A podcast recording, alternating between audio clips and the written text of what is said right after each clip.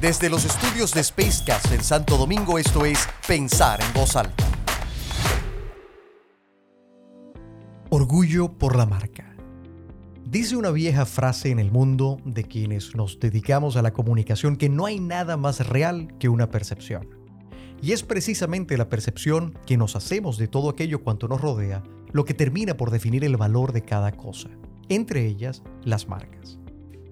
Ha sido claramente demostrado que el valor de una marca va mucho más allá que la suma de sus activos físicos, pues a estos hay que sumar los intangibles que derivan de esas percepciones que el mercado se construye, de ellas a partir de conocer, comprender y vivenciar su comportamiento y trayectoria, para con ello consolidar una reputación en el imaginario colectivo que termina por traducirse en preferencia y con ello en la acumulación de valor. Recuerdo todavía mi primer día de trabajo formal en, una gran empresa. Eh, empecé trabajando hace ya muchos años este, en la planta televisora más importante de Venezuela, Radio Caracas Televisión.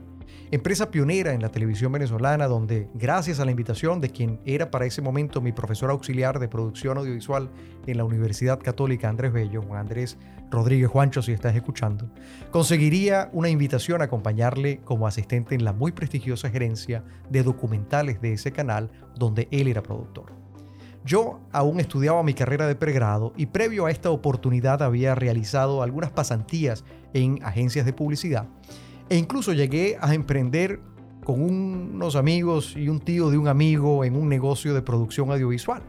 Pero fue justamente esa pasión por el mundo de la creación y la narrativa la que me llevó hasta esta prestigiosa unidad de Radio Caracas Televisión. Esta unidad además tenía su propia dinámica, era autónoma al resto del canal y producía uno de los programas insignes de esta estación. El programa se llamaba Expedición. Expedición era una serie de documentales que capturaban la esencia de los paisajes y territorios del país, exaltando la naturaleza e importancia de su conservación, transmitía las costumbres de un país y los tesoros de su geografía. Un programa hermoso. Para mí, portar el logotipo del canal en mi carnet indicando que yo era parte de ese equipo, me llenaba de profundo orgullo. Razón por la que el carnet de hecho creo que dejó una marca en la chaqueta que solía llevar al trabajo casi todos los días, pues no me lo quitaba nunca. En el fondo yo quería realmente mostrarle a todo el mundo que yo formaba parte de ese equipo, de ese canal, de esa marca. Ese orgullo no era gratuito, era el resultado de mis propias percepciones en relación a la empresa, a su trayectoria, a su liderazgo, al producto final de cada esfuerzo que el equipo de expedición hacía, ese programa que eh, se grababa y se filmaba allá a inicios de los 90 y que tomaba una gran cuota de dedicación, de esfuerzo y de pasión de todo un gran equipo. Esta historia se las comparto porque al final las marcas son aquello que nosotros construimos de ellas. Lo hacemos a partir de nuestras percepciones, esas que a su vez construyen a partir de aquello que las empresas hacen y comunican. Eh, una empresa como Coca-Cola, por ejemplo, cerraba hace ya algunos años la lista de las empresas más importantes o de las 15 marcas de mayor valor con más de 70 billones de dólares. Y hace un par de años era Apple quien cerraba esa posición con un valor superior a los 214 billones de dólares. Bien fuese Radio Caracas Televisión, que por cierto fue clausurada en el 2007 por el régimen que ocupa Venezuela, este, bien sea Coca-Cola o bien sea Apple, cada una de estas empresas ha construido su marca a partir de una filosofía de gestión lo que implica definir su misión, su visión, un claro sentido de propósito que actúe apegado a sus valores que sirven como reguladores del comportamiento de quienes forman esa organización, donde al ser consistentes estas con las expectativas que sobre ellas se construyen, permiten acumular una trayectoria de prestigio que se traduce en reputación positiva. Sin embargo, la gestión de la empresa a lo largo de su trayectoria supone que ésta habrá de prestar cuidadosa atención a los mensajes que transmite, coherencia entre estos y su accionar, gerencia de su perfil público y construcción de una identidad que edifique una cultura capaz de transmitirse hacia el exterior de forma tal que se refleje como fiel imagen de aquellos valores de lo que está construida. En consecuencia, toda empresa estará sujeta a trabajar sistemáticamente en la conformación de una dinámica oferta de valor estructurar y contar la buena historia de lo que hace y estar atenta de manera permanente a las crecientes y cambiantes necesidades y expectativas de sus consumidores, quienes cada vez más se convierten no en sujetos de consumo, sino en sujetos de opinión alrededor de su comportamiento, afectando con ello positiva o negativamente la imagen circunstancial de la empresa ante todas sus audiencias. Hoy,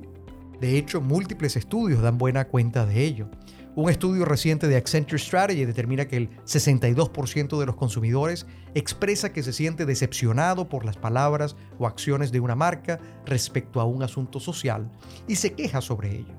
47% de los consumidores se distancia de la marca con la que se siente frustrado y un 18% de hecho nunca le devuelve la confianza. Mientras tanto, algunos estudios como el Brand Intimacy de Emblem afirma que el 75% de los consumidores compran marcas que comparten sus valores. Y un estudio reciente de Tendencias Digitales asegura que los consumidores aspiran a marcas que transmitan utilidad, autenticidad y calidad. Por su parte, el estudio de marcas con valores determina con claridad que 8 de cada 10 consumidores estarían dispuestos a comprar de una marca en función de sus valores más allá de elementos como el precio o la calidad, influyendo en su decisión de compra que la marca sea honesta, transparente, coherente y transmita confianza. Así también el estudio establece que uno de cada tres personas se interesan proactivamente por la actuación empresarial de cara a la sociedad y el medio ambiente y que seis de cada diez creerán en lo que la empresa tiene que decir solo si viene acompañado de pruebas convincentes y suficientes. Por lo tanto, a partir de todo lo anterior, queda claro que una marca representará todo aquello que sea capaz de construir en el cliente o el consumidor a través de la experiencia, la vivencia y la conexión con sus audiencias a través de estas. Sin embargo, en el centro de todo ese esfuerzo están las personas, los colaboradores y el liderazgo de la organización, donde cada individuo impacta al mercado desde su función. De esa forma, esos individuos aportan a construir y mantener la reputación de marca, una cuya comunicación e imagen percibida representa el 40% de su reputación y donde el comportamiento de su liderazgo, en consistencia con la organización, puede influir en hasta un 45% de esa reputación percibida, según el último estudio de Reputation Institute. El ejercicio de representar con orgullo a una marca contribuye de forma significativa a su imagen y reputación. Esto supone la necesidad de construir en las personas una serie de habilidades gerenciales, comunicacionales y de liderazgo que, más allá del correcto ejercicio del talento ante sus funciones laborales, lo convierta en un verdadero embajador de marca. Es así que elementos como la energía, la perspicacia, la capacidad de motivación a terceros, la pasión que se expresa en cada actuación serán indispensables para construir una marca saludable. Los beneficios de construir capacidades en los individuos para representar con orgullo a su marca serán fácilmente predecibles y tendrán un impacto en diversos aspectos para con la empresa, para lograr, por ejemplo, contribuir significativamente a la identificación, la diferenciación y preferencia hacia la organización por parte de sus audiencias claves, lo que le permitirá ocupar un mejor espacio en el imaginario público. Va a lograr incrementar aún más la percepción de valor y la va a lograr diferenciar mejor de sus competidores, disminuyendo así la influencia de factores situacionales en la decisión de compra por parte del cliente o consumidor, actuando como un factor de poder ante situaciones de negociación y permitiendo hacerla más atractiva ante la captación de talento. Toda empresa tiene la responsabilidad de construir las capacidades en su equipo para que estos puedan representarles con orgullo como verdaderos embajadores de marca, en esa tarea de construir, mantener y defender su reputación. Y no se nos olvide que todo colaborador también tiene una responsabilidad para contribuir con su actuación y a través de ella a ganar la mente y el corazón de sus clientes y consumidores. Mi nombre es Tony da Silva y esto fue Pensar en voz alta